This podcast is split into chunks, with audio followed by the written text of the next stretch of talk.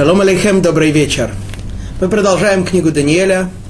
Мы уже с вами в шестой главе. Уже Вавилонское царство закончилось, его сменило Медийское, царь Дарьявеш, о котором мы уже начали рассказывать. Он вступил на царство в 62 года. Несмотря на то, что он был, он э, был э, боролся с Вавилонским царством, он противостоял Вавилонской державе. Тем не менее, он взял Даниэля, который занимал один из руководящих постов при Навуходнецере и потом был Шуцаре, он его ставит одним из трех основных руководителей страны. Более того, видя, как э, Даниэль преуспевает на своей должности, несмотря на уже почтенный возраст, мы сказали, что Даниэлю уже было под 80, несмотря на это, э, Даниэль преуспевает в своей работе намного больше, чем все остальные, и Дарьявеш принимает решение передать в его руки руководство всей державой. То есть практически поставить его на свое место. Единственное, что он э, остается номинальным, формальным руководителем страны, сам Дарьявеш, а Даниэль осуществляет руководство фактически. Это очень не понравилось министрам, сановникам. Они пытались подобрать всевозможные э, всевозможные причины, по которым можно осудить Даниэля. Пытались найти что-то в его личной биографии, ничего не могли найти. В чем какие-то ошибки, какие-то приписки, взятки, ничего этого не было. Ничего они не смогли сделать, никак его опорочить не сумели. И тогда они приходят к выводу, если нет другого выхода, давайте мы заставим царя, да, то есть уговорим царя, мы уже с вами видим, насколько царь руководил страной. Они сказали, давайте мы заставим царя вынести указ, что каждый из, э, э, что в течение 30 дней, так сказать, для укрепления царской власти, нужно просить все только у царя, и всякий, кто посмеет просить о чем-то, кроме, э, о чем-то у кого-то, кроме царя, он будет наказан, брошен в ров со львами. Да? Как мы говорили, чтобы продемонстрировать, насколько царь милосердный и всемогущий. Если кто-то это отрицает, ему придется общаться с другими царями, с царями зверей. Такой, такой, такую идею придумали эти министры, пришли к царю и уговорили его подписать этот указ. Подписать и запечатать э, со всей силой, со всей строгостью закона, настолько, что даже сам царь не может его изменить или отменить. Естественно, что весь этот, указ, весь этот закон, весь этот указ планировался только ради того, чтобы поймать Даниэля на том, что он молится, обращается ко Всевышнему, просит не у царя, а у Творца, и тем самым э, приговорить его к смертной казни. Мы сказали, что Даниэль, э, несмотря на то, что он знал об этом указе, который был подписан, да, и несмотря на то, что царь не удивился, что все придумали этот указ, а самого главного, самого мудрого из его приближенных не было. Тем не менее, царь этот указ подписывает, запечатывает. И Даниэль все-таки понимает, что царь более-менее человек здравомыслящий. И никак не может быть, никак невозможно допустить, что царь имеет в виду, что следует просить у него о долголетии, о мире между людьми, о здоровье, о, так, о подобных вещах. Это понятно, что это не в компетенции царя, и наоборот, это будет даже просто насмешкой над царем пойти его и просить об этом. Поэтому Даниэль, подходя разумно к царскому указу, идет и продолжает свою ежедневную трехразовую молитву. И на этом мы с вами остановились. Говорили о том, что Даниэль, с одной стороны, э, привели два этому объяснения, что Даниэль, с одной стороны, не считает, что то, что он молится, каким-то образом противоречит царскому указу. Да. Ведь э, иначе бы, поскольку царский указ вынесен э, очень строго, за неисполнение его грозит смертная казнь. Молитва – это заповедь, которая, которая повелительная заповедь, которую постановляет нам Тора – не может быть, чтобы человек был обязан исполнить повелительную заповедь даже по страхам смертной казни. Об этом мы говорили с вами на прошлом уроке, что упомянули, ну, упоминали об этом и еще раньше, что все заповеди Торы человек обязан нарушить и не, исп... Э, и нарушить под страхом смертной казни, кроме самых строгих там идолопоклонства, кровосмешения и кровопролития. А молитва это не настолько строгая заповедь, и поэтому Даниэль должен был бы не, должен был бы не отказаться от исполнения этой заповеди для, того, для сохранения своей жизни. Или во всяком случае каким-то образом э, сделать это незаметным. Он жил в собственном доме, мог укрыться, мог закрыть окна. А мы с вами говорили о том, что Даниэль, хотя и был и молился в собственном доме, неприлюдно, но у него были открыли, открыты окна в сторону Иерусалима. Вот. Это первая причина, по которой, первое объяснение, по которому Даниэль не считал нужным каким-то образом укрываться и скрывать свою молитву. Вторая причина, которую мы сказали, что поскольку Даниэль понимал, что поскольку весь этот указ вынесен на то, ведь если этот указ требует, если царь настолько не соображает, что имеет в виду, что человек даже о таких вещах, как жизнь и здоровье, должен просить у царя, а не молиться Творцу. Значит, царь просто-напросто хочет отстранить человека, отстранить еврея от общения с Творцом. Это недопустимо. Это осквернение имени Творца. И ради этого необходимо все строго соблюдать даже под страхом смерти. Это второе объяснение. Итак, Даниэль приходит домой, и несмотря на царский указ, да, молится Творцу мы с вами начали обсуждать э, различные законы, упомянутые в 11 э, стихе 6 главы, законы, связанные с молитвой. Давайте повторим этот стих, э, переведем его и повторим те законы молитвы, которые мы уже обсуждали в этом стихе, и продолжим дальше. Итак, 11 стих.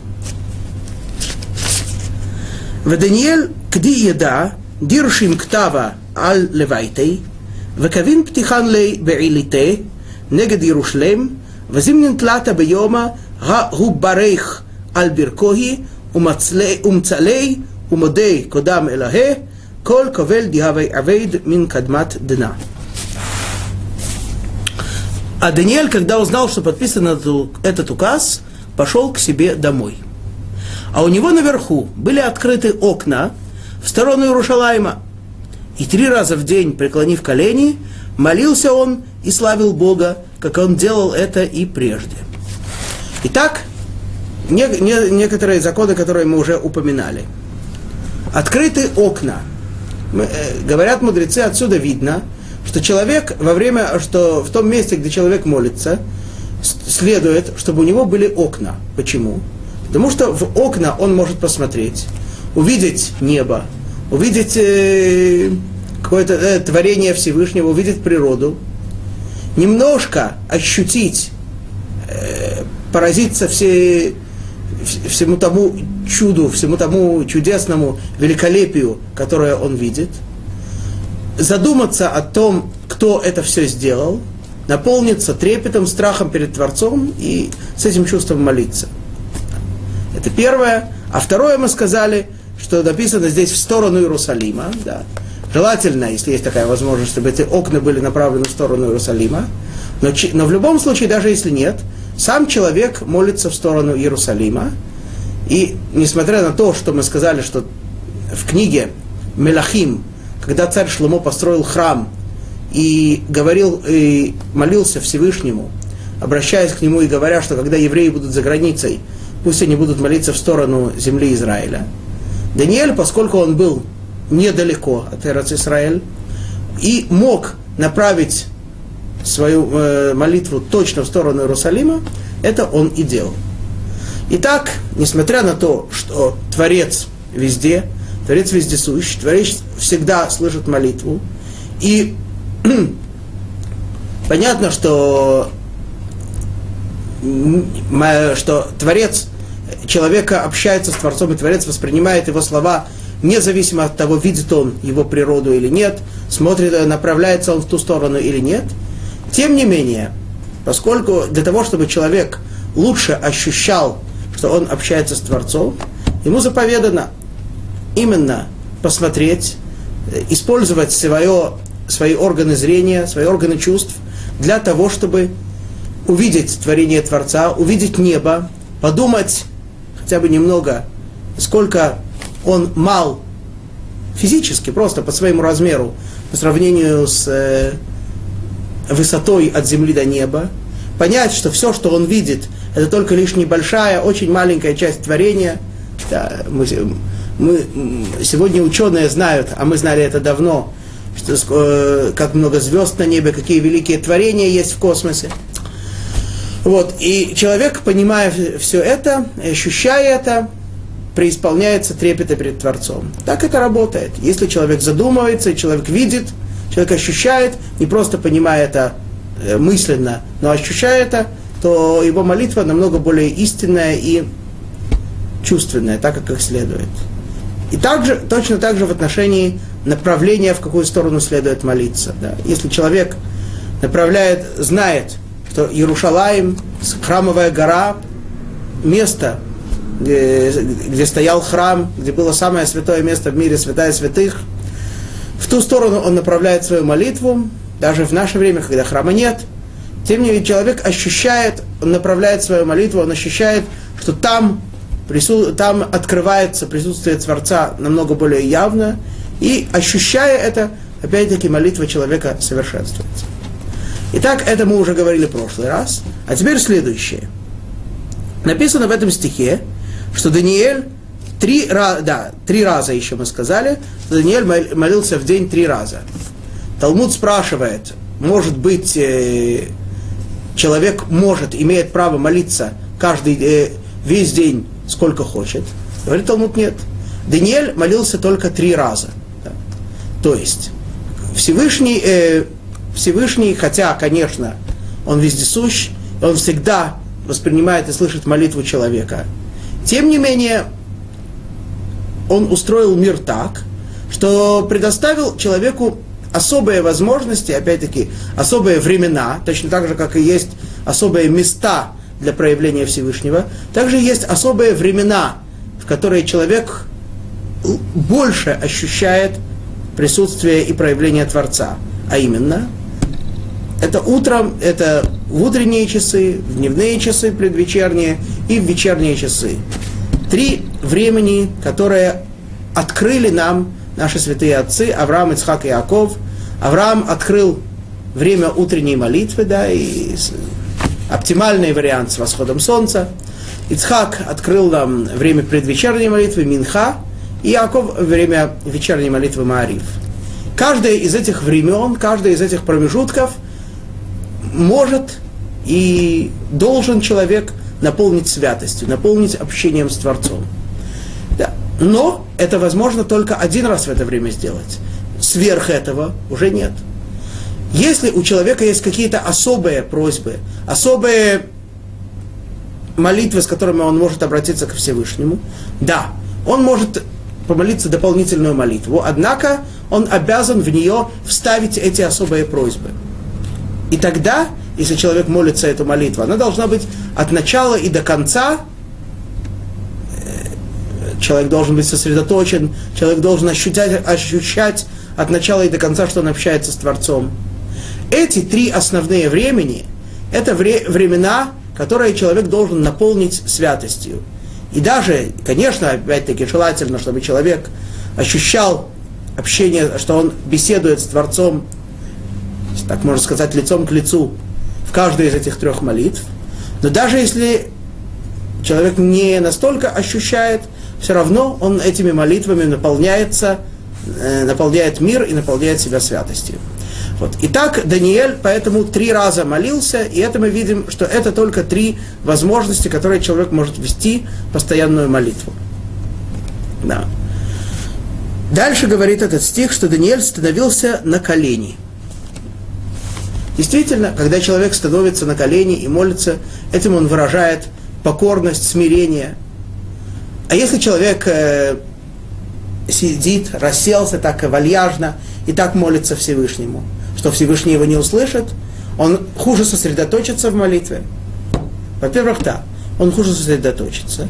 И во-вторых, опять-таки, человек для того, чтобы ощутить присутствие Творца, должен приложить к этому усилия чтобы он знал, э, хотя, бы немного ощущал, с кем он имеет дело, он должен э, Подготовиться, соответственно, к молитве.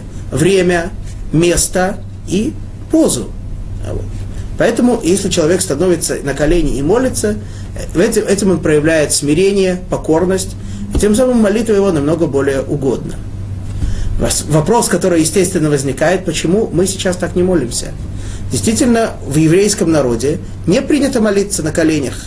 В отличие от рядом упомянутых других религий, у нас не принято молиться на коленях. Мы молимся стоя, со, совме, соединив две ноги вместе, так э, в сторону Иерусалима, так мы молимся. Здесь написано, что Даниэль молился на коленях.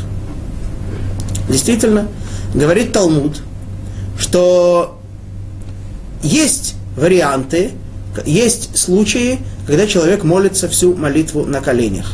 Но это особенный человек, это царь. Еврейский царь именно потому, что он намного более вознесенный и важный из всех людей, от него требуется намного больше работать над собственной покорностью, над смирением перед Творцом.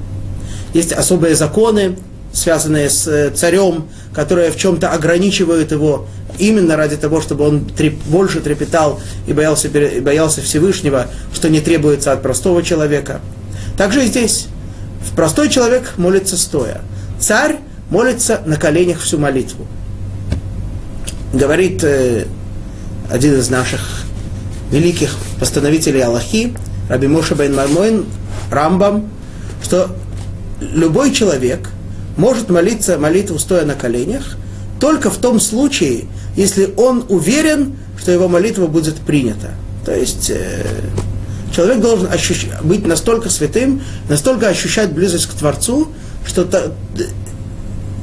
и ощущать, что его молитва будет принята и просьбы удовлетворены, только тогда он может стать на колени для такого почти смирения.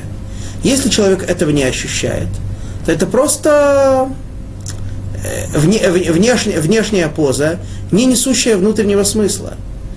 Вообще мы, мы видим, что Тора очень, хотя Тора и требует от нас внешних действий для того, чтобы они привели нас к, э, к их внутреннему смыслу. Да, да, э, известная фраза у мудрецов «Ахарей маасим нимшахим алевавот» сердца следуют за делами. Да? Часто, если человек что-то не может ощутить, он должен делать действия, которые ему заповедуют Тора или мудрецы, даже не ощущая этого, и в конце концов это приведет его к соответствующему ощущению. Тем не менее, есть случаи, когда Тора не поощряет какие-то действия, покуда они не будут сопровождаться соответствующим смыслом, соответствующим ощущением. Одно из них это именно вот такая молитва на коленях. Но Даниэль, и мы увидим дальше с вами, э, через несколько глав, какова была молитва Даниэля, что, э, какой силой она и какой святостью была она наполнена, насколько сможем увидеть, то в таком случае действительно он имел на это право. Стать на колени и что? Молиться, просить у Всевышнего и сразу благодарить, благодарить Творца за все то добро. Никогда этого не следует забывать. Человек часто относится к Творцу как э, даже человек, который верит и знает, что Творец может все дать. Человек э, относится к Творцу как э, к источнику для удов- удовлетворения его просьб. Владыка миров, дай мне то, то, то, то, то. Тебе это полагается. Все, ведь все это он дает по своей милости. Тебе, может быть, ничего из того списка, что ты предлагаешь, что ты просишь, у него не полагается. Так хотя бы обращай внимание на это. Слово «муде» на иврите, на святом языке, «легодот», имеет два значения. Во-первых, благодарить. Во-вторых, признавать, в смысле, признавать истину. Да. Оба эти значения имеют смысл здесь. Человек должен ощущать благодарность Творцу вследствие того, что он э, признает истину, он понимает, что все, что дает ему Творец, это не то, что ему причитается, не то, что ему по заслугам полагается. Это все его, его добро, это все его милосердие. И человек, получая это, даже намереваясь получать, должен благодарить Творца. И это касается всех, даже такого святого человека, как Даниэль. Так Даниэль обращается ко Всевышнему, молится и благодарит его, так же, как он и делал и раньше. Говорит Талмуд, что вполне возможно, э, что могли бы мы подумать, что Даниэль молился три эти постоянные молитвы только с тех пор, как э, был изгнан в Вавилон. Да? Только с тех пор, как э, ушел в Галут, в изгнание. Говорит, Талму, говорит стих, конец этого 11 стиха, что так Даниэль поступал всегда. То есть еще до того, как был изгнан, еще, до, еще тогда, когда жил в Эрец Исраэль, он обращался ко Всевышнему три раза. Из этих слов Талмуда мы видим, что мы могли бы допустить, что Эрец Исраэль наполнена такой святостью, что в ней нет необходимости три раза общаться со Всевышним. Достаточно, может быть, один раз, и за один раз человек уже соединяется, и за один раз человек уже возвышается и достигает того, что за границей можно достичь за три раза. Говорит, говорит Талмуд. Тем не менее, мы видим из стиха Даниэля, что даже в Эрец Исраэль, для того, чтобы человек полностью был э, наполнял время святостью, необходимо общение с Творцом три раза, утром, днем и вечером. Итак, это 11 стих. Пойдем дальше. 12 стих 6 главы. Эдайн гуврая илех, харгишу, феашкаху ле Даниэль, баэй, умитханен кодам элахе. Тогда эти люди, искавшие повода, застали Даниэля молящимся и просящим милости у Бога своего. Так, э, собственно говоря, они только этого и ждали, пытались искать, пытались э, каким-то образом подсмотреть, что же именно он делает, и действительно смогли увидеть, собственно говоря, и окна были открыты, хотя он, э, так мы видели, он жил не на первом, на втором этаже, но все равно можно было его за этим застать, засечь. И они видели, как Даниэль стоит и молится перед Всевышним. Давайте обратим внимание на небольшую разницу в, э, в словах, которые употребляются в предыдущем стихе и в этом. В предыдущем стихе написано, что Даниэль мацлей умоде. Он молился и благодарил Всевышнего. В этом стихе написано, что Даниэль просил и молил. А здесь немного неточный перевод, написано молящимся и прощающим милости. Проси, Баэй просил и молил Всевышнего. Собственно говоря, само то, что Даниэль обращался ко Всевышнему, восхвалял его, благодарил его, это вообще не входило в приказ. И вполне возможно, ведь они же не слышали его молитву, они только видели его молящимся.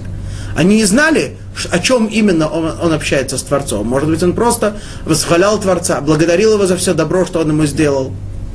Это вообще не входило в э, запрет, не, не касалось указа вообще. Однако они все-таки придумали, так сказать, они не знали, но на всякий случай были уверены, что вот именно он сейчас нарушает указ, именно сейчас он просит, именно сейчас он делает то, что нельзя. Итак, застают Даниэля за этим. Что они делают? 13 стих. Бедайн криву, веамрин кодам малка алейсар малка, хало эсар рашамта, די כל אנש די ואי מן כל אלה ואנש עד יומין תלתין, להן מנח מלכה, יתרמה לגובר יבטה, עני מלכה ואמר יציבה מילתא, כדת מדי ופרס, דילו תעדה. Потом пошли они и говорили с царем о царском запрете. Ведь ты написал, что каждый человек, что будет просить Бога или человека о чем-либо в течение 30 дней, минуя тебя, царь будет брошен в яму со львами, отвечал царь и сказал, воистину так, подобно законам Мадая у Параса, которые нельзя отменить. Понимали эти люди, что если они сейчас придут к царю и скажут, смотри, царь, Даниэль нарушает твой приказ, он э, молится Всевышнему, Царь бы им сказал, так э, это не входит в мой запрет. Ведь я о чем сказал? Я, я запретил обращаться с личными просьбами кому-либо другому, кроме меня. Да? А Даниэль, может быть, не обращается с такими просьбами, которые я могу удовлетворить, а с другими просьбами. Да? Или, или вообще, как мы сказали, он не с просьбами обращается, а с благодарностью к Творцу. Вот. Если бы, поэтому они понимали, что сначала надо вынудить царя на такую формулировку, от которой он сам уже не сможет отказаться. Поэтому они говорят ему, скажи, царь, правильно, что ты подписал указ, что любая просьба, любая молитва, любое обращение кому-либо будет подвергаться смерти. И как только царь сказал, что да, действительно, так я подписал, так за, это входит в законы Мадая и Параса, это отменить невозможно, теперь они его и приперли к стенке. Теперь сказали, вот сейчас мы тебе пока, э, мы тебе демонстрируем, как человек нарушает твой запрет, и таким образом у царя вроде бы не остается выхода из положения. Мы с вами уже говорили о том, что в отличие от Навуходнецера, который жестко руководил страной и который был единственным абсолютным, так сказать, монархом, э, Дарьявыш, в отличие от него, от него, чувствовал, что он вроде бы уже не молодой, поставил сановников, министров, и теперь мы видим, как за его спиной, даже не за его спиной, а буквально перед его лицом, на самом деле не он руководит страной, а они его заставляют подписать указ, они его уговаривают, и теперь они велят ему, в соответствии с тем указом, припирают его к стене, и велят, его, велят ему уничтожить самого хорошего, самого качественного из его приближенных. 14 стих. Бедайн анове амрин куда малка. Ди Даниэль, ди мин бней галута ди Иуд, ло сама лех малка, теим, валесара ди рашамта, взим нинтлата бьема бай баутей. Тогда отвечали они царю и сказали, а Даниэль, который из изгнанников иудейских, презрел тебя царь, и запрет, который ты, подписал, который ты написал, и трижды в день молится молитвой своей. Да, вот, видишь, ты сказал, что никакая молитва недопустима, а Даниэль, он молится. Ну, вроде бы, э, царь, услышав такое, должен возмутиться. Да, помните, мы, когда э, донесли на выходные цару на Ханане, Мишаэля и Азария, как он возмутился, как он сначала наполовину, потом полностью наполнился гневом. Да. Презирает себя царь. Они тоже думали его этим подкупить. Однако Дарьявыш не настолько быстро согласился с этим. А что же? 15 стих. Эдайн Малка, гди мил ташма, סגיבה איש אלוהי, ועל דניאל שם בל לשיזבותי, ועד מעלי שמשה הווה משתדר להצלותי. Когда царь услышал об этом, он сильно огорчился и назначил Даниэлю выкуп, чтобы спасти его, и до захода, до захода солнца старался спасти его. Дарьявыш, хотя и не догадывался, что собственно говоря, весь этот указ и весь этот план был только против Даниэля, только из зависти к Даниэлю. Но, тем не менее, в отличие от э, Навуходнецера, для которого не было незаменимых, Дарьявыш был за бережное отношение к кадрам, поэтому он э, пытался каким-то образом отговорить их. Вот мы видим, назначил, назначил выкуп, да, сказал, что смотрите, может быть, все-таки жалко такой ценный человек, ну, Ладно, можно ему простить, можно ему объяснить, можно ему все такое. Э, может быть, он не совсем точно понял приказ. Да? Помните, когда мы говорили про запрет, про постановление на выходные царя поклониться статуе, а Ханане, Мишель и Азаре не поклонились, то это было организовано так, чтобы помните, там э, один из музыкальных инструментов не играл, чтобы можно было сказать, что они не точно поняли приказ, а теперь можно будет, так сказать, отдельно объяснить, отдельно их заставить. Вот Дарьявыш тоже пытался как-то уговорить своих министров. Давай, подождите, не надо доказывать, может быть, это не так строго, может быть, это все-таки как-то, может быть, Даниэль выкупит, заплатит какую-то сумму, да. И то, что он сам или кто-то в этой сумме нуждался, но в общем, ему жалко было Даниэля. Он э, питал к нему очень, очень большую симпатию. Действительно, не хотел никоим образом э, терять такого человека. Однако министры стояли на своем, он их отговаривал, и так они спорили до заката солнца. Почему до заката солнца? Что произошло? Тогда, значит, э, прежде всего, если есть такой спор – он, он, он пытается их отговаривать, говорит, что вот я не имел в виду постоянные молитвы, я не имел в виду молитвы о жизни, не имел в виду то все. Они ему сказали, нет, ты же сам сказал только что, что любая молитва, любая просьба – смертный грех, и наказывается смертью. бросают, бросают человека в ров со львами. Вот. И, собственно говоря, такая, так, такой спор. Почему не вызвать Даниэля? Почему не спросить у самого Даниэля, что же именно он имел в виду? Ну, такая у них была справедливость. Э, э, министры позаботились о том, чтобы Даниэля самого не вызвали. Тем не менее, все-таки Дарьявыш его вызывает. И начинается снова обсуждение, и что, и как. Даниэль спокойно реагирует, ни на что не отвечает. Опять-таки. Даниэль знает, что нет э, никакой причины, по которой он нарушает царский указ, и наоборот, он э, всегда проявлялся как очень верный царю человек, очень точно исполняющий его приказы. Поэтому нет никакой причины, чтобы он сейчас чего-то оправдывался, что-то говорил в свою защиту. Итак, спор, горячий спор между царем и его министрами продолжается, покуда не подходит время заката солнца. Говорит Даниэль царю, Ваше Величество, извините, мне молиться надо. Становится на колени и молится. Ну? То есть, человек, э, как он может такое сделать? Если об этом спорят, тебя хотят за это убить. Даниэль знает его хотят отстранить от службы Всевышнему. Хотят доказать, что евреи не у Всевышнего должен просить, а у царя должен просить. Может обойтись без общения с Творцом? Нет. Извини, Ваше Величество, извините, господа сановники, это недопустимо. Даниил становится на колени и молится. Ну, говорят ему министры, ну вот, у тебя еще вопросы, царь. Ну, действительно, царя больше вопросов нет. Итак, что поделаешь? Больше оправдания у царя не было, больше отговорок не было, Приходится исполнять указ. 16 стих.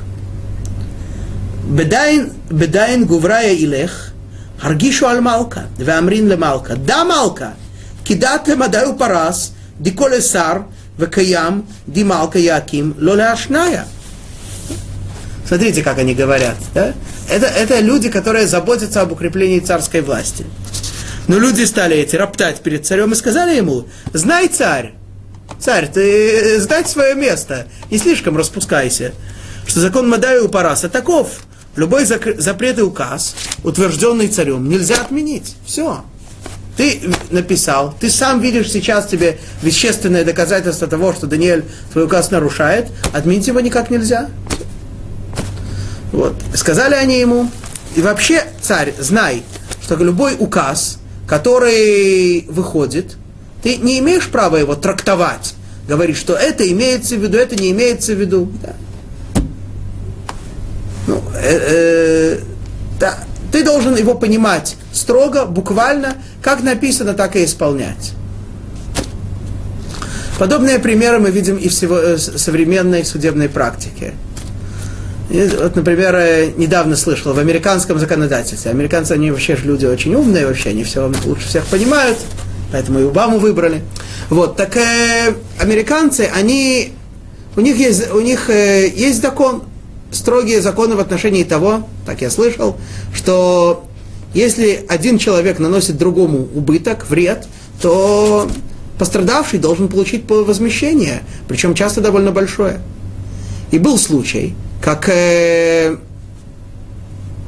один, как э, один человек просто, попросту, попросту захотел ограбить другого, залез к нему во двор, да, э, хотел залезть, э, у, того был собственный дом, хотел залезть к нему, никак не нашел э, возможности залезть к нему в окно.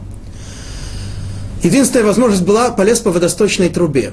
Да вот незадача, труба была старая и упала и тот себе поломал кости. Он подал на него в суд. И того хозяина этого дома, которого чуть-чуть не ограбили, суд прису... э, обязал платить большую денежную компенсацию. Вот такая справедливость. Так же и тут. А ему сказали, ты что, царь? Ты, ты, ты, закон написан, значит, надо делать. Думать не надо, делать надо, да? Так они ему сказали. Вот. И ничего не поделаешь. 17 стих. Бедайн Малка Амар Вайтив ле Даниэль Урмо ле Губа ди Арьевата Аней Малка ве Амар ле Даниэль Элахах ди ант палах лей бетидира у иша извинах. Тогда приказал царь, и привели Даниэля, да, и бросили его в яму со львами. Воскликнул царь и сказал Даниэлю, Бог твой, которому ты всегда служишь, он спасет тебя. Так, ничего не поделаешь, Даниэль был брошен в ров со львами. Мы уже упоминали это, но стоит упомянуть еще раз.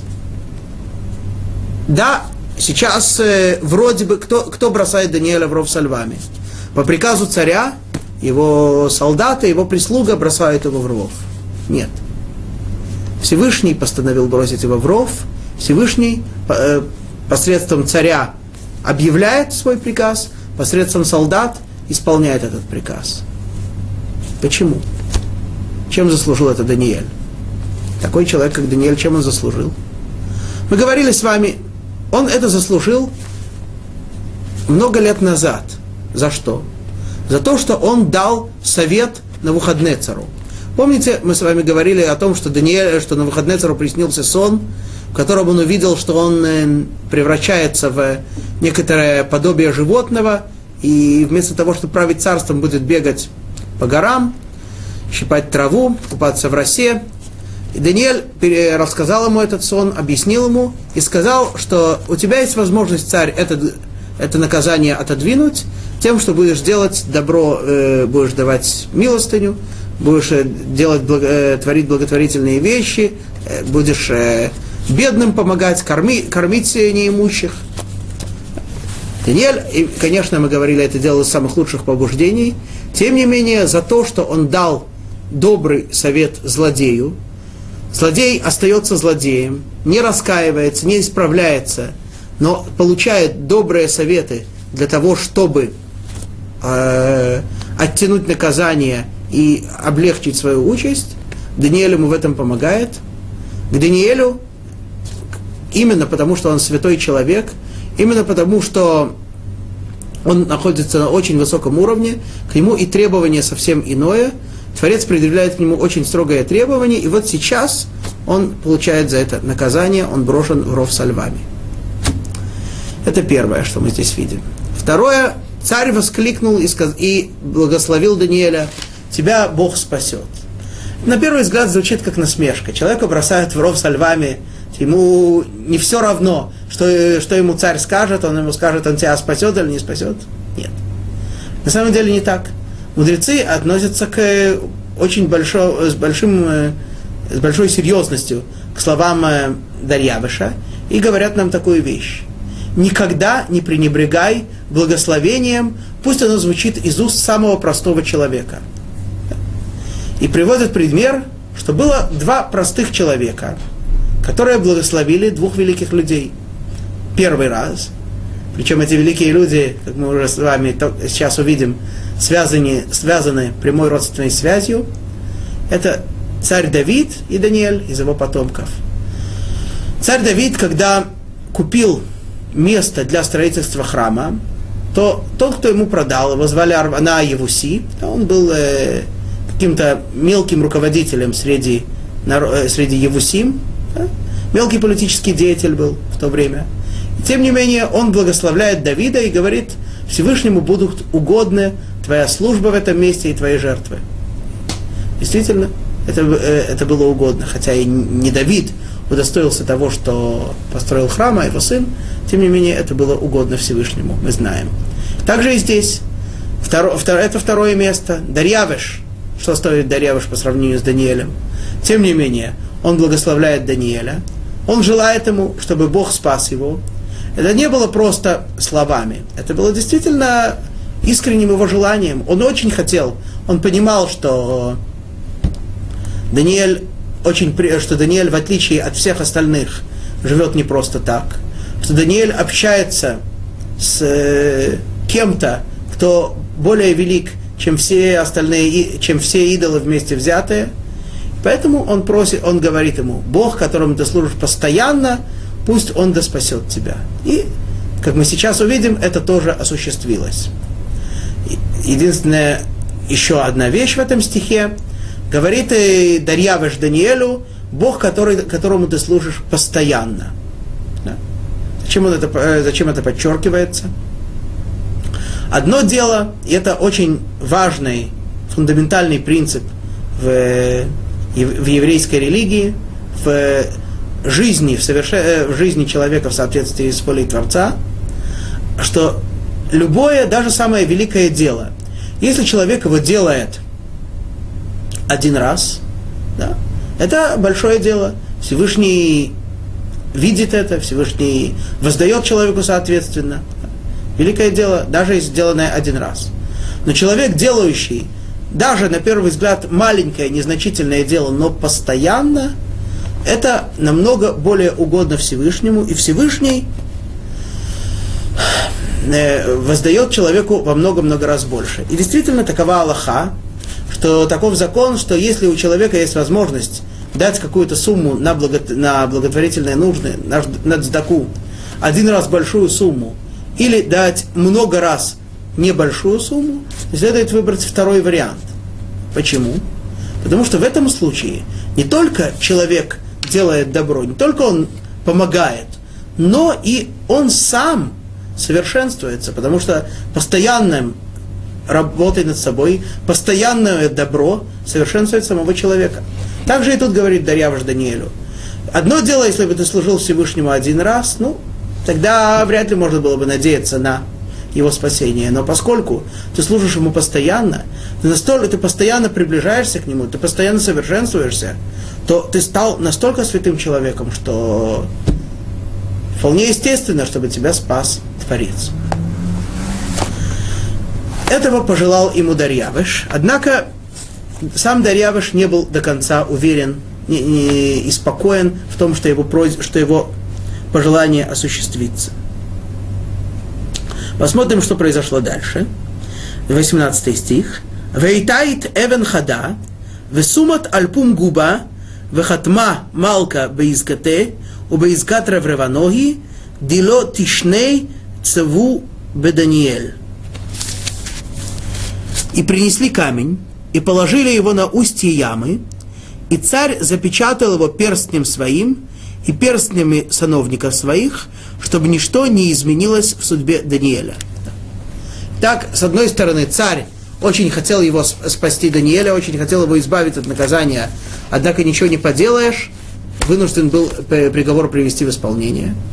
С другой стороны, министры во что бы то ни стало хотели уничтожить од, э, уничтожить Даниэля.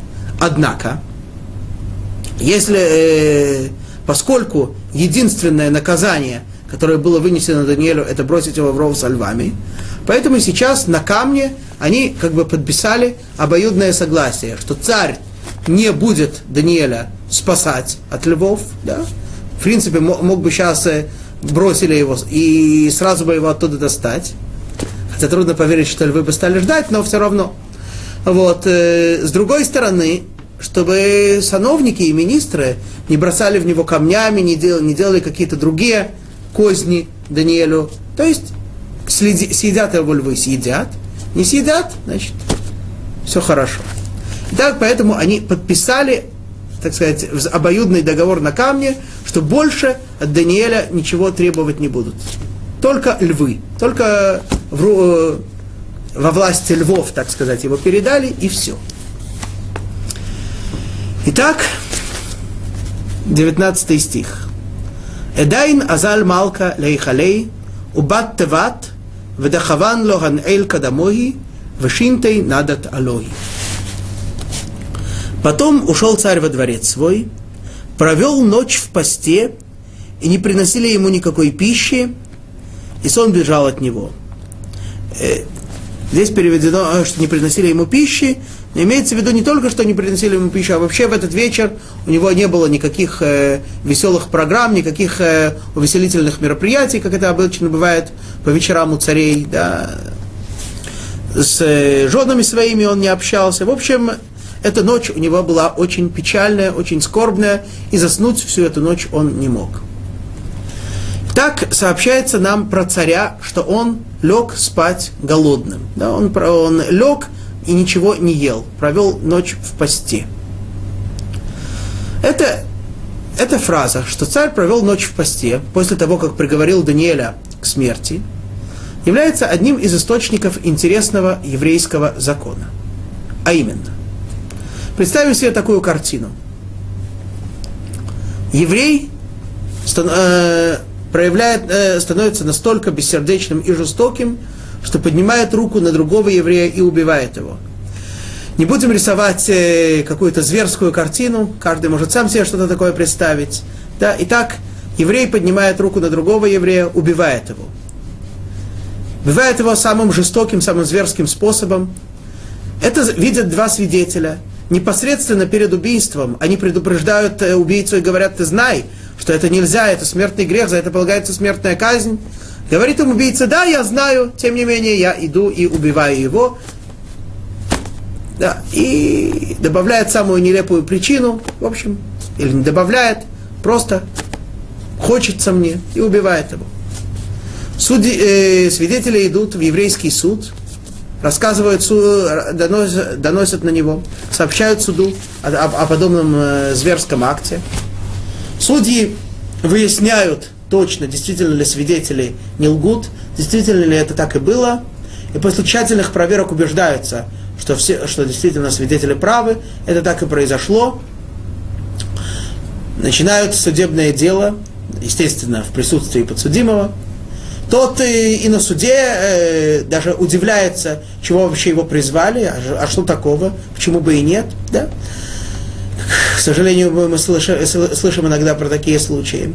И вот судьи ведут судебное дело, пытаются найти хоть какие-то причины для оправдания, Однако большинство судей склоняются, что никак оправдать человека невозможно, голосуют, большинство за смертную казнь, и действительно человека казнят.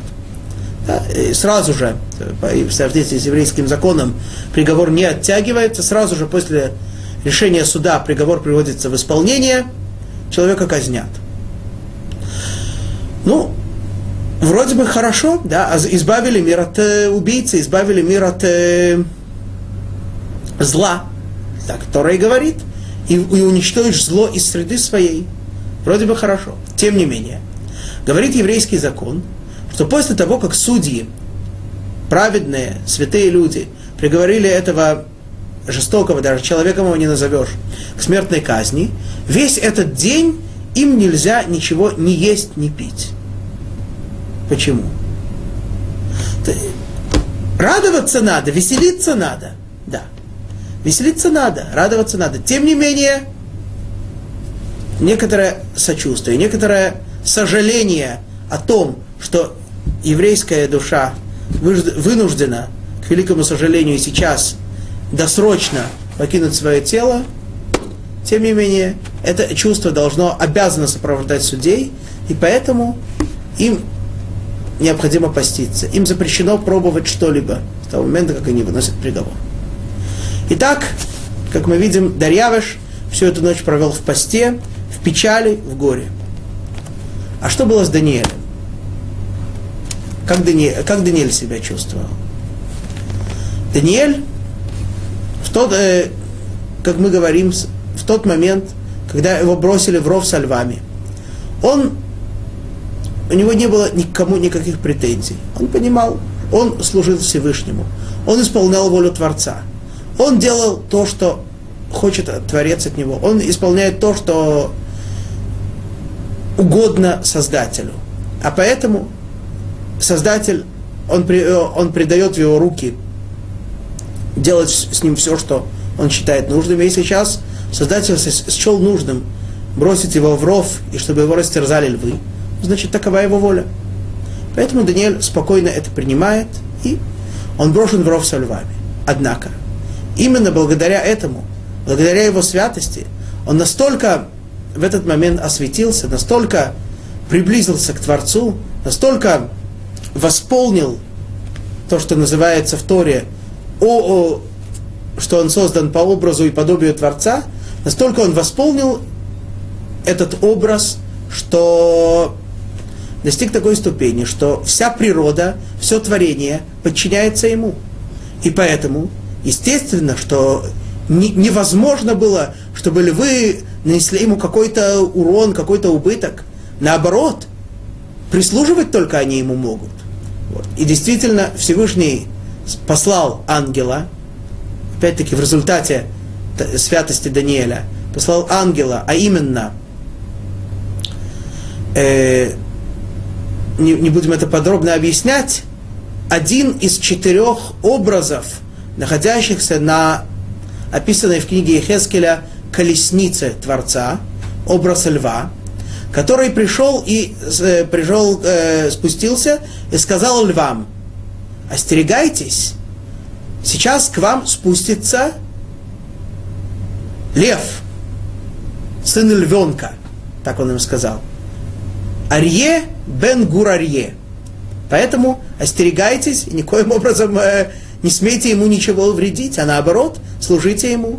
И действительно, когда Даниэля бросили, львы также легли, а все-таки львы, они, у них много шерсти, они пушистые, так чтобы Даниэль мягко упал, и ничего, никакого повреждения ему не было. Почему он назвал его львом сыном львенка? Лев вообще в, в иудаизме, лев в, в Торе символизирует силу. Да? Так и написано в трактате «А вот пожелание человеку быть сильным, как лев.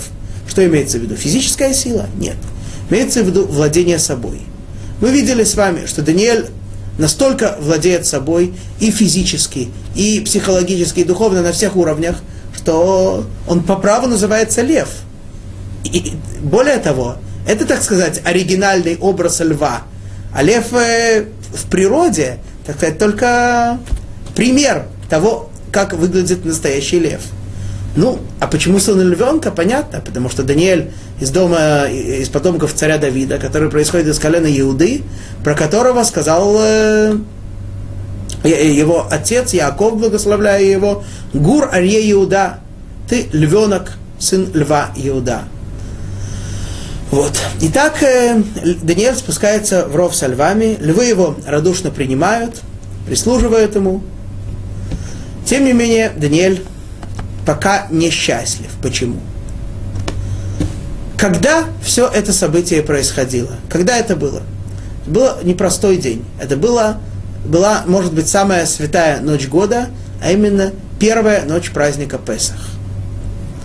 Даниэль, если бы Всевышний хотел забрать, э, забрать Даниэля из этого мира, ну, значит, его роль закончилась.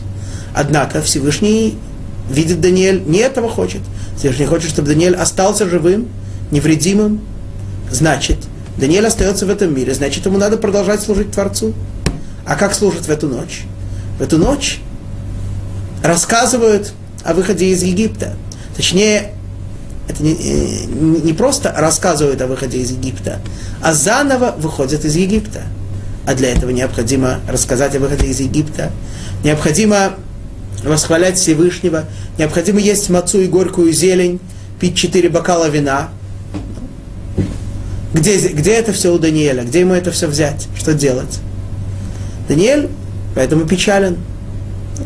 Да и львы тоже не очень счастливы, все-таки не голодные, думали им э, что-нибудь перепадет как следует, а тут, э, слава богу, духовная пища им поступает, но физическая пока не очень. Вот. Что же делать? И тут происходит дополнительное чудо. Всевышний посылает ангела, и ангел приносит Таниэлю товарища, а именно пророка Хавакука. Один из э, 12 книг, э, небольших книг пророков, которые есть э, в, в конце второй части Танаха, в, в разделе пророков, это Хавакук, пророк Хавакук. Именно его приносит Всевышний Даниэлю. А вместе с ним э, все необходимое, маца, вино, там, э, все для, для трапезы вечерней. Итак, это наступает самая счастливая, может быть, и самая возвышенная ночь для Даниэля. Представляете себе пасхальный седер, так сказать, на лоне природы, да? все природа, львы. Хавакук и Даниэль сидят, э, пьют вино, рассказывают друг другу о выходе, о, выходе из Египта, подробно, шаг за шагом. Да? Их никто не торопит, никто не говорит, давайте есть скорее. Да? Подробно рассказывают, вспоминают, переживают все эти события. Вокруг львы сидят, слушают, ну, доходит до десяти казней, доходит до четвертой казни диких зверей, львы смачно облизываются, вздыхают, думая, а, какая была тогда хорошее, хорошее время, когда же такое снова наступит. Вот. Дальше доходит до мацы, ну, сами едят мацу, может быть, вам тоже предлагают. Я не знаю, как, э, может быть, кто-то из э, уважаемых зрителей кормил, кормил львов мацой. Просто интересно, как это происходит. Вот, ну, э, маца, горькая зелень.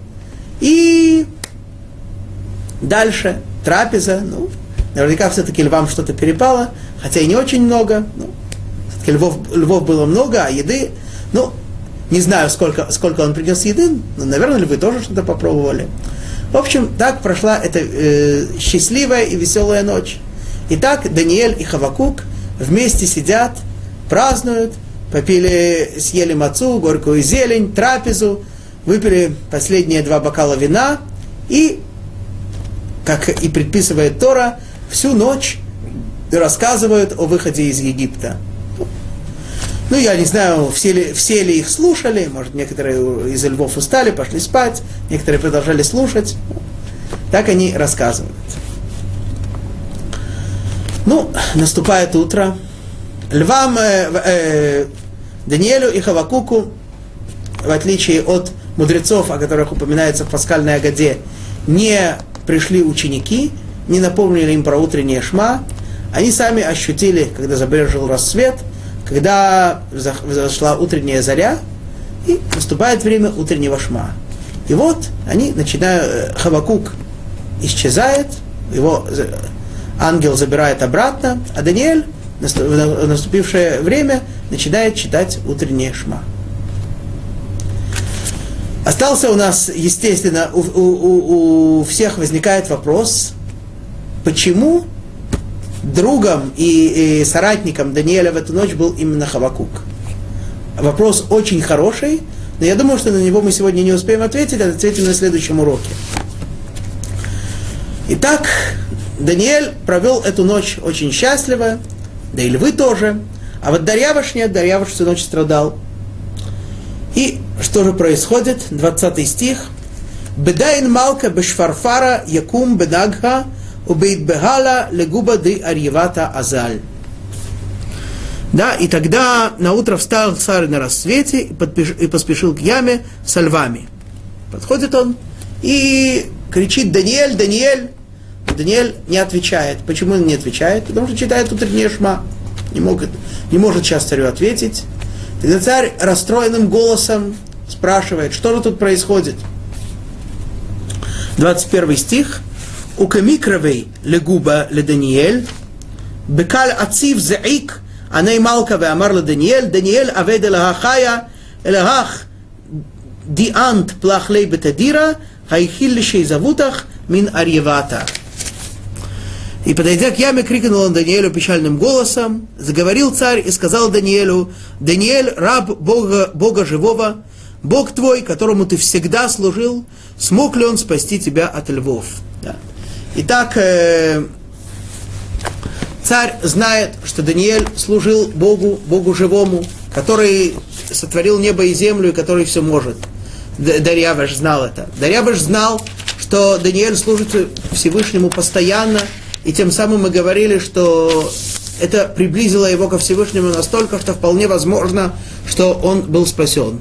Единственный вопрос, который у него пока возникает, смог ли Всевышний тебя спасти? Да, конечно, я знаю, что Всевышний он силен, что он э, могущественный, но смог ли он тебя спасти или нет?